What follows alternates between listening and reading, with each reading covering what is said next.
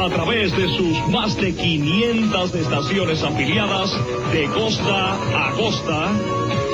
Esto es el podcast con más escuchas de habla hispana. Así es, amigos, esto es el show del full salto internacional.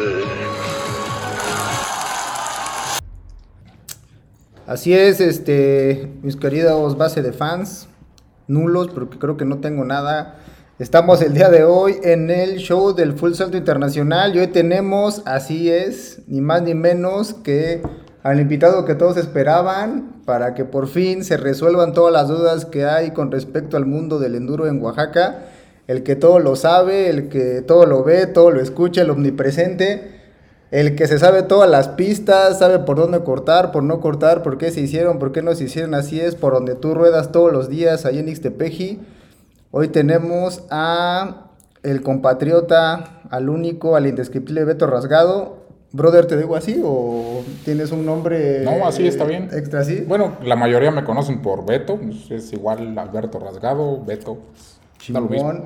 Perfecto, entonces, pues ya lo escucharon, hoy no vino el líder de las pruebas imperiales de Full Salto, el Tanus, este, anda operando, este, a una llena, me parece, y este, pues la neta no, no va a estar el día de hoy, pero este, vamos a tratar de que esté la próxima vez, ni modo, pero lo importante es que estamos aquí en el show del Full Salto Internacional con Beto, y pues vamos a empezar ya con las pinches preguntas, con las, con las groserías, con los temas aquí candentes. Hermano, ¿cómo empezaste en este desmadre del enduro? ¿No? ¿Cómo empezaste, güey? Este, sé que tú eres de los pioneros, güey. ¿Cómo es que empezaste a construir trails, güey? ¿Cómo es que... Es, es- es más, güey, lo más importante es por qué Ixtepeji, güey. ¿Qué fue lo que te llevó ahí, cabrón? Cuéntanos, güey. Este, bueno, saludos a todos los que nos escuchan. Bueno, yo inicié en el ciclismo, como todos, pues porque me gustó. Este, ya hace, que en el 2012, 2013, este, comprando una bicicleta de ciclismo de montaña, vaya, el término de enduro, era, es muy nuevo relativamente y yo pues, ni siquiera lo conocía, ¿no? Entonces yo así inicié con 2012, 2013 comprando una bicicleta rígida, ya de las 29 primeras que vinieron, digamos, aquí en, a Oaxaca, y pues ese fue el comienzo. Ahora, ¿cómo es que empecé a construir a... Y Ixtepeji, ¿por qué, a- güey? a- bueno, y empezamos por qué, ¿no? ¿Por qué empecé? Pues, por el gusto, ¿no? El, el gusto de hacerlo. Yo, como, como te digo, empecé en el ciclismo de, monta- de montaña así, sin etiqueta, sin downhill, sin cross country, sin, sin nada, simplemente por el gusto de andar en el bosque. Yo sabía andar en bicicleta como todo niño, pero pues jamás me metía a ningún sendero, a, a- a nada ya, digamos, montaña, montaña. Entonces yo hace prácticamente ocho años es que comencé esto, me comenzó a interesar bastante. Y la construcción de los senderos es porque pues me gustaba andar en lugares más retirados y, ese, es el, ese básicamente es el inicio. ¿Por qué Iztepeji? Porque era el punto más cercano a donde yo vivía o a donde yo vivo actualmente, que es en la ciudad de Oaxaca, centro, digamos. Entonces, esa es la razón de por qué Iztepeji, no por qué otro lugar. Pero vaya, antes de conocer Iztepeji, pues conocí las carnívoras, conocí San Antonio de la Cal, conocí el Tule, conocí pues lo más cercano que todo el mundo que rueda aquí en Oaxaca conoce. Oye, pero en el tema de este de Ixtepeji, o sea, ¿quién te lo presentó, güey? ¿Quién te llevó, güey? ¿Cómo es que se hizo esa mancuerna con la banda de Ixtepeji, güey? O sea, ¿cómo es que ese punto sagrado, güey, te, te, te llamó, güey? O sea, ¿cuál es la historia, güey? O Mira, sea, yo inicié en el ciclismo, digamos, por azares del destino. Yo practicaba otro deporte, de repente, ah, ya entrado los años, dejé de practicarlo porque antes, cuando acababa la competencia a los 19 años, ya no había que seguir. Entonces, años después, hace 8, 7 años, me encontré un amigo y dijo, pues vamos a volver a entrenar y todo esto, pero pues ya se nos había pasado ahora sí que el tiempo, la época tren, ya, sí. ya, ya eran, ahora sí que nada más el afán de querer seguir, y pues ya no podíamos. Y entré a la bicicleta porque me la recomendaron como el, ahora sí que el, el dolor de rodillas, aliviar el, el dolor de rodillas, el clásico dolor de rodillas y la verdad es que funcionó, pero me aficioné muy rápido al, al ciclismo y vi unas competencias ahí de, de la liga estatal de cross country y entré no porque sintiera yo el gusto de competir, sino por esto de, de conocer los senderos. Eh, y en esa, en esa primera, este, digamos, serial de carrera, la, una de las, de las fechas era Istepeji, ahí conocí Istepeji, digamos, pero pues era prácticamente camino ancho y hay un sendero muy, muy pequeño, muy, que serían unos, si nos vamos a los números, yo creo que no es ni un kilómetro de sendero, son como unos 800 metros de sendero y lo demás era puro camino ancho, pero el lugar era, era muy espectacular para mí, no me había yo acercado al bosque de esa manera. Entonces, esa es el- la razón del por qué Iztepeji. Empecé a andar más por allá con un amigo en, en una de las ocasiones que andábamos rodando en lo que mucha- muchas de las personas que ruedan aquí en Oaxaca le conocen como los molinos, que es terreno de Tlalistac, ahí por el monumento. Ajá. Y fuimos más allá de los molinos y empezamos a ver que había posibilidades de ir y ir y entonces explorábamos, íbamos al otro día, íbamos al otro día y no encontrábamos dónde iniciaba el sendero, era subir y subir en el, en, el bosque, de repente nos encontramos a unos pobladores muy amables, nos dijeron, no, pues el sendero empieza en tal pueblo y, pues decidimos ir del otro lado, digamos, no empezar de abajo, sino empezar de arriba.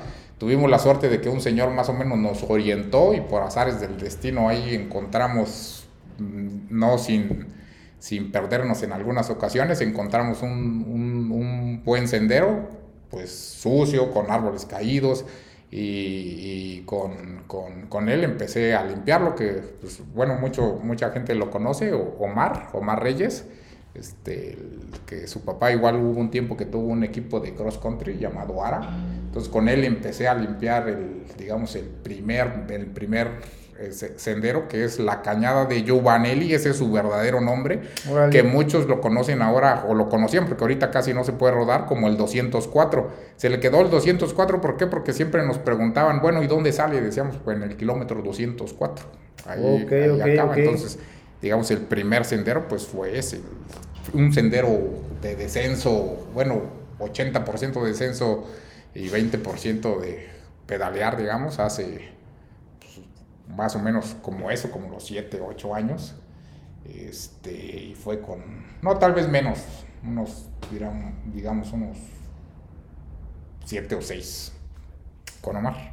Oye, y, y el, o sea, por así, digamos que el primer trail, güey, que ustedes ya lo, ya lo, la- ya lo hacen como el primer trail, por así decirlo, oficial de Iztepeji, güey, ¿cuál es, cabrón? ¿Y cuál es la historia, güey, de ese primer trail, güey? Que ya le pusieron nombre, güey, y ya lo bautizaron, güey, y ya fue el primero, güey.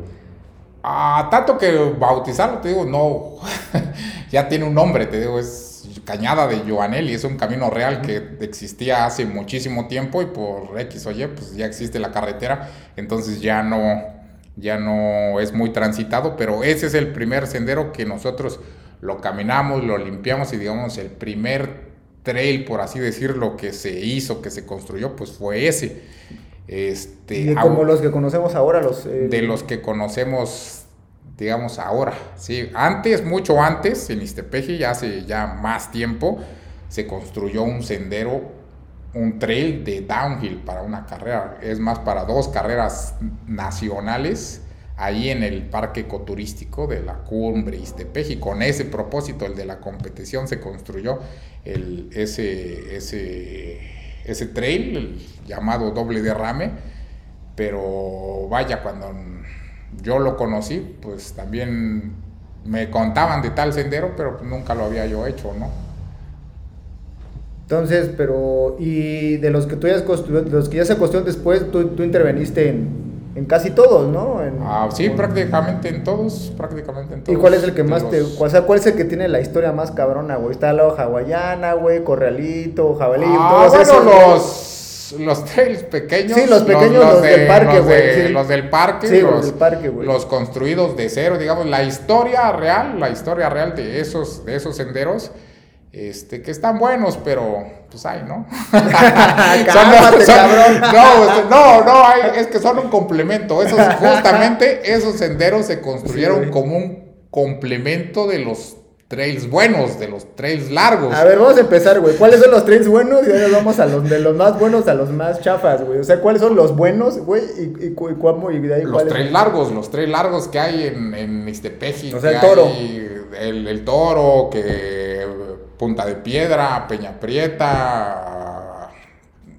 Llano Carreta, este, el 204, en esta parte, en esta parte de, de, digamos, estamos hablando de Ixtepeji, pues vamos a hablar de esos, de esos senderos, que cabe mencionar que el toro no es Ixtepeji, a ver, entiendan Es los Guayapan.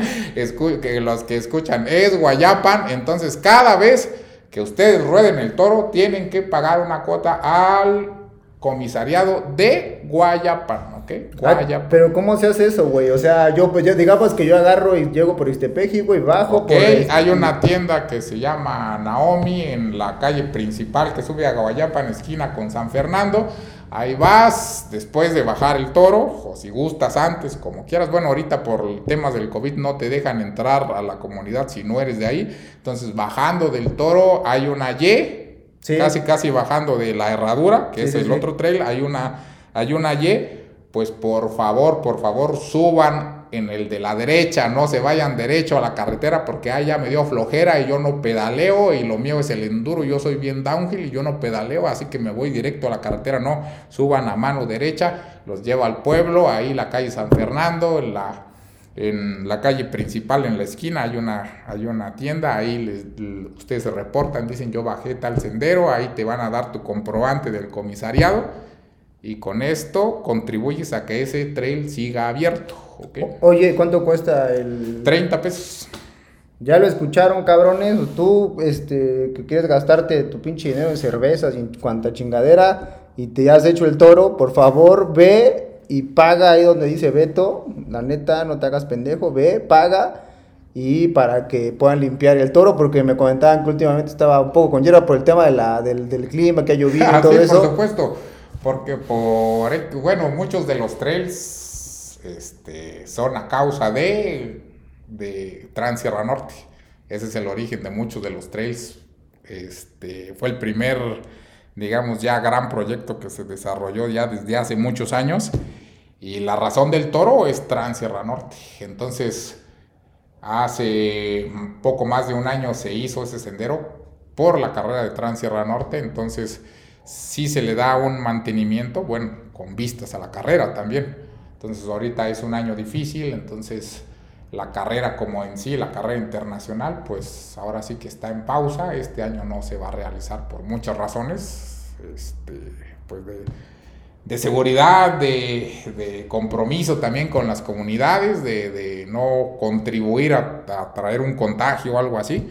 Entonces, pues el toro no se ha limpiado, pues porque básicamente muchos dicen, no, oye, que Transierra Norte esto, Transierra Norte aquello nos excluye. No, no contribuye, te digo. Y muchas de las razones de los senderos es esta Transierra Norte y de los, y de los trails que me preguntaba, los trails pequeños, la razón de estos trails es la carrera de Transierra Norte. El primer eh, sendero pequeño que se construyó en esa área ya tan popular ahorita es Corralito. Ese fue el primer, el primer sendero como un complemento para conectar después de hacer ese sendero, hacer uno largo. Ok, pues ya ahora sí ya sabemos, güey. Ahora, este, güey, digo, no, estamos exentos de hablar de todos estos temas que hay que se hablan siempre allá arriba, güey, que siempre se hablan aquí abajo y en todas partes, güey, siempre como que se presta la confusión, güey. Uh -huh. Este, muchos como tú bien lo dices, güey, pues dicen, no, güey, pues es que ese es el pinche evento de Transierra Norte, güey, y a nosotros los, este, endémicos pobladores oaxaqueños, pueblos originarios, ¿no? Nos hacen a un lado, güey, y ese nada más es para los pinches extranjeros y la chingada sí, y la madre. El costo, ¿no? También Ajá, mucho y... vaya el costo, ¿no? Los, organiza los organizadores este, pues, están volviendo millonarios, ¿no? Con, con, con nuestros senderos, mucho, yo, yo he escuchado eso, con nuestros senderos, nuestras líneas, dicen, y yo jamás los he visto a, agarrar un, un talacho o un... Bueno, ese es otro tema que vamos, es otro tema que vamos a tocar, eh, sendero, güey. ¿no? La La, neta, ese es- propiedad, la propiedad vaya del, la, de, de los senderos, ¿no? Pues vaya, no existe propiedad de nadie más que no es de la comunidad donde el sendero está. Pues sí, eso es correcto, güey. Aunque, aunque no sé, güey, yo sí me quedan mis dudas si eres millonario o no, porque ahorita mismo te estás peinando con un peine de oro, güey. y llegaste en un Porsche, güey. Entonces, este, no sé, güey, creo que sí, güey. Carnal, pero ah, eso, has tocado unos pinches temas Sí, chingones, güey, que sí. es donde se va a develar, güey, y, y Sí. muchos de ustedes ya para que se quiten esas fregaderas de la mente de lo que, de lo que sucede. ¿Cuál es tu participación en Transierra Norte, güey? O sea, ubican a Transierra Norte como la empresa y como a una cabeza de, de un empresario, por Ah, así sí, decirlo. sí, vaya, somos, somos tres socios en Transierra Norte, digamos como, como la carrera Transierra Norte, cada quien tiene un rol, ¿no? Un rol específico. Este, te puedo hablar que el mío es la construcción de los senderos, ¿no? La construcción de los senderos, los permisos, hablar con las comunidades, este, entre La gestión y logística, El, el- el principal, el principal es ese, la construcción de los senderos y hablar con las comunidades, el, obtener el permiso, el, buen visto, digamos, del, del proyecto y por, por eso recae mucho a veces en mí la responsabilidad de hacer hincapié, por favor, repórtense, paguen, no es caro, 30 pesos no es caro. Pues yo no sabía, 100 güey, pesos, pero 100 ya- pesos, ya sé, en, güey. 100 pesos en Ixtepec y muchos dicen, no, también la comunidad se está volviendo rica con- porque yo pago, voy y pago 100 pesos, por favor, no, el, el trabajo que se, le hace, que se les da a los senderos es muchísimo. ¿Mm? Entonces, 100 pesos es una cuota de recuperación muy mínima. Tal vez a muchas personas se les hace caro y lo veo, este, pero pues el que algo quiere, algo le cuesta, dicen, ¿no? Entonces, ahí está. Oye, güey, entonces son tres, güey. Entonces tú te dedicas a la logística y todo ese tema, güey. ¿Por qué? ¿Por qué, güey? Este, se habla mucho del tema, güey, de, de que excluyen a la banda de acá y que será prioridad a la banda extranjera. Yo, la verdad, no tiene mucho, güey, lo he recal- o sea, lo recalco otra vez más. Yo soy, pues, prácticamente nuevo en este tema. Sí conocí Ixtepeji hace algunos años, ¿no? Y pues yo realmente pues pertenezco más a la comunidad chilanga y todo ese pedo, pero pues bueno, tengo sangre oaxaqueña y regresé acá. Pero este, creo que esos problemas desde que soy niño existen, güey, ¿no? El tema de, de que siempre hay como esos dos bandos, güey, que creen que uno los este, tra- tratan mal y otros que no. Yo la neta ahí sí no puedo tomar bando para ninguno de los dos, cabrón, porque pues realmente, te digo, soy ahorita nuevo en este tema. Pero en cuanto a costos, güey, este... Pues obviamente, cabrón, pues eh, creo que es, es- eso mismo nos pasa a nosotros ahora mismo, güey, con Full Salto, güey, ¿no? Y que, que quieres hacer el lift, cabrón, y todo se les hace caro, güey. Que por la pinche gasolina, güey, que esto pedo, güey. Entonces, no, güey, es que mira, güey, tengo que pagar 100 de entrada. Luego te tengo que pagar la gasolina, cabrón. Y no mames, cabrón, en mi bicicleta de 120 mil pesos, güey.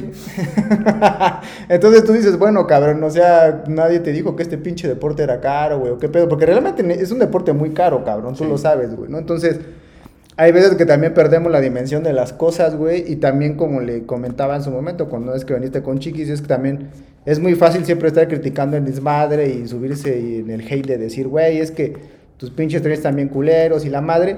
Pero también creo, güey, que ahora que precisamente regresamos de Guanajuato, güey, este, y inclusive en el desierto de los leones, cuando yo rodaba por allá, este, también le han hecho mucho trabajo a las pistas, güey. Como que las han ido adaptando a los nuevos modelos de competencia a nivel mundial, güey. Y han hecho como otro tipo de, de pistas. Porque obviamente la gente tiene referencias, güey, ¿no? De otro tipo de pistas, güey. Con otro tipo de peraltes, güey. Con otro tipo de saltos, güey, ¿no? Con todas estas cosas que también ya... Inclusive las personas que vienen a, a, este... Pues a los tours, a lo no sé si te lo han comentado, güey. Pero en el caso que te digo que fuimos a Guanajuato, pues ya empezamos a ver otro tipo de desarrollo y construcción de pistas, que en este caso el modelo, por así decirlo, el de Ixtepeji, considero yo, güey, ¿no? Tal cual más habrá madrazos, güey. Lo considero un poco tradicional, güey, ¿no? Este, un poco old school, güey, a lo que ya está sucediendo ahora, güey, ¿no? Lo que se está, lo que se está generando ahora, güey. Y con respecto al tema de lo que me comentabas hace rato de de que pues la neta mucha banda critica, güey, nunca pinche mete las manos porque se le van a hacer ampollitas en sus manitas, güey. Eso también es cierto, güey. Pero déjame le corto aquí, güey, porque vamos con el- la segunda parte del podcast, güey, para que Para que la banda se quede acá, güey, porque ya sé que vas a venir a dar una sarta de putazos, cabrón. este, le paramos y ahorita pego en la segunda parte.